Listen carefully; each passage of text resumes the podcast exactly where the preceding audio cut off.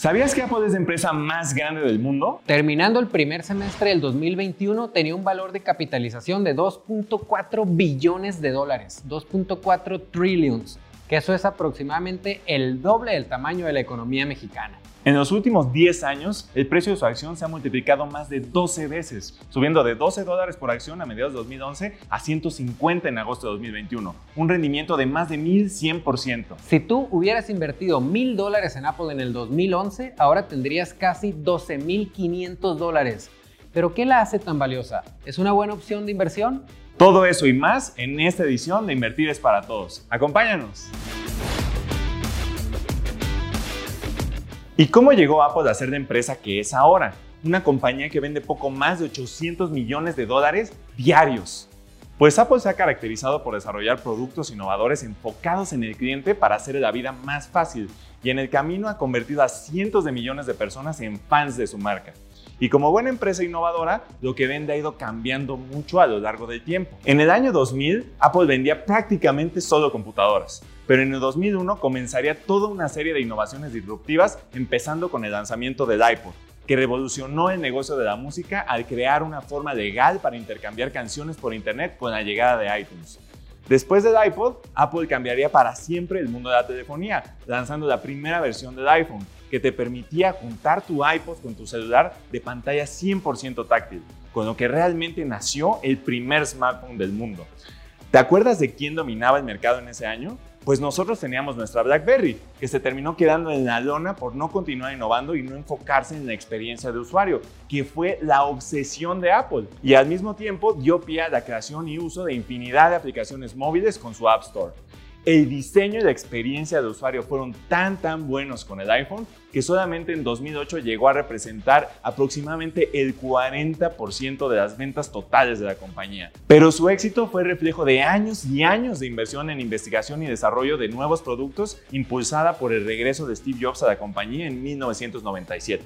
Y no pararon con el iPhone. En 2010 lanzaron el iPad, que de igual manera fue todo un éxito, pasando de 0 a 15% de las ventas en solamente un año. ¿Y cómo anda su mezcla de ventas hoy en día? Pues Apple publica sus resultados financieros dividiendo sus ingresos en cinco grandes categorías. Ventas de iPhone, iPad, Mac, accesorios y servicios. Veamos una por una para entender a Apple cómo le va como empresa, empezando con lo más importante, las ventas de iPhones. Del 2010 al 2015, cuando se dio la gran adopción del uso de smartphones alrededor del mundo, las ventas de iPhones pasaron de 30 a 155 mil millones de dólares, un crecimiento de casi 40% anual. Desde entonces, las ventas de iPhone ya no han crecido gran cosa, pero Tim Cook, el sucesor de Steve Jobs, se ha dedicado a mantener el crecimiento de la empresa entrando en nuevos negocios. Mac, la línea de computadoras, ahora es la minoría del negocio de Apple junto con las iPad, pero hasta en esos segmentos están pasando cosas súper interesantes. Probablemente has escuchado el anuncio de los nuevos procesadores M1 que son diseñados por Apple.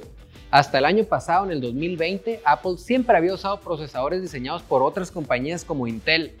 Esto es muy importante porque cada procesador es uno de los componentes más caros de casi cualquier computadora y en algunos casos el más caro. Apenas han implementado estos procesadores en pocos modelos y en algunas iPads, pero cuando estos estén en todas sus máquinas, estos segmentos podrían generar muchísima rentabilidad gracias al ahorro de más de 100 dólares por procesador. Y ese ahorro podría llegar a ser un total de 2.500 millones de dólares que van directo a las utilidades las cuales esperan que sea cerca de 94 mil millones de dólares para el 2021. O sea, estar generando más o menos 3% de utilidades extras de puro ahorro de procesadores. Pero entonces, ¿de dónde puede venir más crecimiento en las ventas? Pues Apple tiene dos motores de crecimiento hoy en día. El primero son los servicios digitales como Apple Pay, la App Store y iCloud que están creciendo 20% al año, aparte que son el segmento más rentable y por mucho. El segundo motor son los accesorios, como son los AirPods, el Apple Watch y los audífonos Beats y otros. Esos están creciendo sus ventas a un ritmo de 26% anual. Solamente de sus accesorios, en 2020 Apple vendió 33.500 millones de dólares, que son más ventas anuales que las que logra Coca-Cola, Tesla, Netflix o Uber. Los accesorios de Apple podrían ser una compañía enorme por sí sola, todos estos productos y servicios hace algunos años ni existían y ahora representan casi la tercera parte de los ingresos, contribuyendo al buen crecimiento de las ventas de la empresa completa. Como puedes ver, los ingresos de la empresa están en constante cambio, con diferentes productos impulsando las ventas en diferentes momentos. Y además son productos que van sumando a la experiencia integrada que ofrece Apple. En 2006 vendían solo computadoras y iPods. En 2009 ya el 50% de las ventas eran iPhones. Luego, en 2010, el iPad llega a tomar 15% del negocio de la noche a la mañana y hoy en día, servicios y accesorios, que es lo que viene más fuerte, representa ya el 31% de los ingresos totales. Podríamos esperar que en el 2030 una porción importante de las ventas vengan de productos y servicios que hoy en día ni existen y también que los servicios digitales vayan siendo más y más importantes, sobre todo para las utilidades por su mayor rentabilidad. Todo esto es un reflejo del poder innovador que tiene Apple que ha demostrado tener en los últimos 20 años. Y eso se refleja en el crecimiento de las ventas totales. Durante los 2000, las ventas de Apple crecieron de poco más de 6 mil millones de dólares en 1999 a casi 300 mil millones de dólares en 2020, un crecimiento de 20% anual compuesto durante 21 años que es simplemente impresionante para cualquier compañía. Es histórico, pero absolutamente ninguna empresa crece en línea recta. Todas llegan a tener momentos complicados y Apple no es de excepción. En 2016, cuando hubo una desaceleración económica global, las ventas de Apple sufrieron una caída de 7%. Ese fue uno de los únicos años en la historia reciente de la empresa en que no crecieron sus ventas. También es un recordatorio de que hasta las mejores compañías del mundo pueden sufrir cuando le va mal la economía. Al final, Apple es una empresa de consumo y si los consumidores no tienen dinero para comprar sus productos, pues eso se refleja en menor crecimiento y menor rentabilidad. Y como hemos visto, el negocio de Apple es la innovación, lo que podemos probar una vez más con el reciente rumor de sus esfuerzos de crear un carro eléctrico. Y sí, no debiera sorprendernos que Apple construyera un auto impresionante que se convirtiera en un referente de calidad como lo han logrado hacer con casi todos sus productos pero eso ya lo veremos. ¿Y cómo es que le hacen para crear tantos nuevos productos? Pues tan solo en el 2020 la inversión de Apple en investigación y desarrollo fue de 19 mil millones de dólares, una brutalidad. Por ejemplo, ¿qué podríamos comprar con casi 20 mil millones de dólares? ¿Qué te parece si compramos a los cinco equipos de fútbol más valiosos del mundo de acuerdo a Forbes? El Barcelona, el Real Madrid, el Bayern Múnich, el Manchester United y hasta Liverpool. A los cinco los pudo haber comprado Apple solo con lo que invirtió en innovación y desarrollo en el 2020. Ese es un ritmo de inversión impresionante que casi nadie puede igualar. Es una ventaja competitiva gigante. Sabiendo todo esto ya sabes todo lo necesario sobre las ventas y las inversiones de Apple. Buenísimo. Ahora veamos lo que realmente nos importa como inversionistas. ¿Cuánta lana hacen al final del día? O sea, ¿qué tan rentable es Apple? Para eso no hay mejor indicador que el retorno sobre el capital invertido. Esto nos dice cuántos dólares se termina quedando una empresa por cada dólar que invirtió. Claramente no es lo mismo ganar 100 dólares cuando inviertes 1000, eso es un retorno sobre el capital invertido del 10%, que ganar los mismos 100 dólares cuando inviertes 10 mil, eso es un retorno de solamente 1%. El retorno sobre capital invertido o ROIC de Apple es uno de los más altos que podemos encontrar, reflejando la altísima calidad operativa de la empresa. En la primera mitad del 2021, Apple alcanzó un retorno sobre su capital de 47% lo que quiere decir que por cada 100 dólares que invierte en financiar proyectos, Apple gana casi 50 dólares. ¿Y qué tanto es esto? ¿Muy alto, promedio, muy bajo? Pues comparemos con algunas otras empresas para ver. McDonald's en el mismo periodo generó un retorno sobre el capital del 18%, Netflix del 17%, Coca-Cola de 14%, Tesla de 8 y Uber de menos 3, por poner ejemplos. Y el promedio de las empresas que componen a S&P 500 tiene un ROIC de 9.4%. Apple, siendo la empresa más grande del mundo, tiene un ROIC que es 5 veces más alto que el promedio del mercado estadounidense, que de por sí es de los más rentables del mundo. ¿Y siempre ha tenido una rentabilidad tan alta? La verdad es que no. Desde 2018 su rentabilidad empezó a subir constantemente por la mejora en rotación de activos o sea, haciendo más con menos, pasando en el camino de 20 a 40% de retorno sobre capital invertido. Ahora, hasta el momento hemos estado viendo qué ha pasado con las ventas de Apple y la rentabilidad histórica, pero recuerda, lo que determina el valor de un proyecto o de una empresa es la rentabilidad futura. Y para entender mejor el valor de las empresas te invitamos a ver nuestro video sobre acciones. Te dejamos el link en la descripción de este video. Y recuerda suscribirte y activar las notificaciones para que no se te pase ninguno de nuestros videos. Retomando, ¿qué tenemos que hacer para determinar el valor de Apple? Primero que nada, hay que analizar detalladamente la historia de la empresa para entenderla como la entienden sus dueños.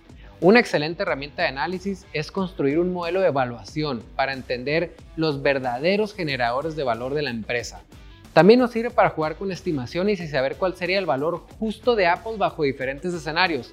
Aquí no es un juego de predecir el futuro sin temor a equivocarse, más bien es entender cuál sería el valor de la empresa si uno de nuestros escenarios sucede. Hay muchas variables que tenemos que considerar al hacer una evaluación y vamos a profundizar en ellas en otro video. Pero por ahora vayamos a lo más importante para analizar a Apple, el crecimiento en ventas y los márgenes de utilidad, que son cuánto verdaderamente se queda Apple después de todos los gastos que tiene, desde para crear sus productos hasta para venderlos, incluyendo los impuestos. Subir el crecimiento en ventas futuro y el margen en el modelo de evaluación hacen que suba el valor estimado, porque es lo mismo que decir que Apple ganará más dinero. Pero recuerda, aquí no se trata de poner lo que uno quiera y tomarlo como la verdad absoluta es más bien un análisis de qué pasaría si algunas variables cambiaran. Pero volvamos a Apple recordando que esto no es una recomendación de inversión, sino un ejercicio de cómo se mueve su valor proyectado cambiando diferentes supuestos. Ahora usemos el modelo de evaluación para ver algunos escenarios. ¿Cuánto valdría Apple como empresa si suponemos que las ventas ya no crecen en los próximos 10 años? O sea, dejando las mismas ventas del año pasado iguales durante los próximos 10. Eso nos da un valor para Apple de 132 dólares por acción, pero no tiene mucho sentido asumir que Apple no crezca. Mejor hay que ver cuánto ha crecido recientemente para tener una mejor idea de qué supuesto usar. Apple ha aumentado sus ventas 10% de forma anual desde 2012. Si nosotros pusiéramos ese mismo crecimiento de 10%, el valor de Apple sería de casi 300 dólares. Pero usar ese supuesto de crecimiento tampoco parece correcto, porque que sus ventas crezcan 10% anual durante los próximos 10 años implica llegar a vender más de un trillón de dólares en 2032. Y eso parece un nivel de ventas excesivo. Ahora, ¿qué pasaría con un crecimiento de digamos la mitad, de 5%? Con eso llegamos a un valor de 200 dólares por acción. Y luego tenemos los márgenes. ¿Qué pasaría si la rentabilidad mejora 2% poco a poco durante los próximos 10 años justo por esas mejoras en mezcla de ventas que tiene? Eso junto con el 5% de crecimiento de ventas nos da un valor de 210 dólares por acción. Y como esas hay muchas otras variables que podríamos analizar, pero insisto, esto es lo más importante. Y para que el precio de Apple sea de 210 dólares a finales de 2022, todos los participantes del mercado tendrían que compartir esos supuestos. Y en el Inter pueden pasar mil cosas, como el veredicto de hace unos días en el caso de Epic Games contra Apple. La App Store tendrá que dar alternativas para que los desarrolladores no le tengan que pagar forzosamente el 30% de sus ingresos pero la App Store seguirá siendo la forma más amigable para el usuario de hacer sus pagos. Pero veamos un escenario. Si perdieran la mitad de ese negocio, que es de aproximadamente 25 mil millones de dólares hoy en día, según estimados, pensamos que el impacto de la compañía es de aproximadamente 5% de su valor total. Un modelo de evaluación es muy útil para medir el impacto de este tipo de noticias, justamente. Hacer estos ejercicios vuelve mucho más fácil tomar decisiones de inversión. Y también es muy importante remarcar que aunque por el lado de las ventas se ve muy segura la empresa, hay muchas otras variables que puedan afectar el valor futuro de la compañía, como son las tasas de interés, las tasas de impuestos, entre muchas otras. Al final del día las valuaciones están basadas en expectativas y esas pueden cambiar drásticamente de un momento a otro, tanto para bien como para mal. Y los precios de las acciones se mueven día a día por cambios justo en esas expectativas. Nunca nadie puede tener total certeza en una evaluación, y por eso los grandes inversionistas como Warren Buffett siempre han recomendado tomar la perspectiva de socio o dueño. ¿Con qué empresa está uno tranquilo de tener su dinero invertido? Es mucho mejor invertir en una buena empresa a un precio justo que en una mala empresa a un precio bajo. Siempre es mejor invertir de manera diversificada y repartir tus riesgos en diferentes opciones y diferentes activos, como platicamos en nuestro video de ETFs que puedes ver en la liga que te dejamos en la descripción. Pero ahora veamos los riesgos que tiene Apple y los mercados en general. Pues a ver, pues ya vimos que Apple es una máquina de hacer dinero con todos esos negocios que tiene. Pero ¿cuáles son los riesgos que pudiéramos tener? A ver, pongámonos en los zapatos de los dueños de Apple. Imagínate que la empresa fuera 100% nuestra. ¿Qué nos preocupa? Pues yo creo que lo primero sería la competencia. Al final, el motor de crecimiento son los servicios digitales y ahí todo el mundo está compitiendo durísimo. Google, Facebook, Amazon, todo el mundo está metiendo ahí. Entonces eso sería algo que a mí me preocuparía.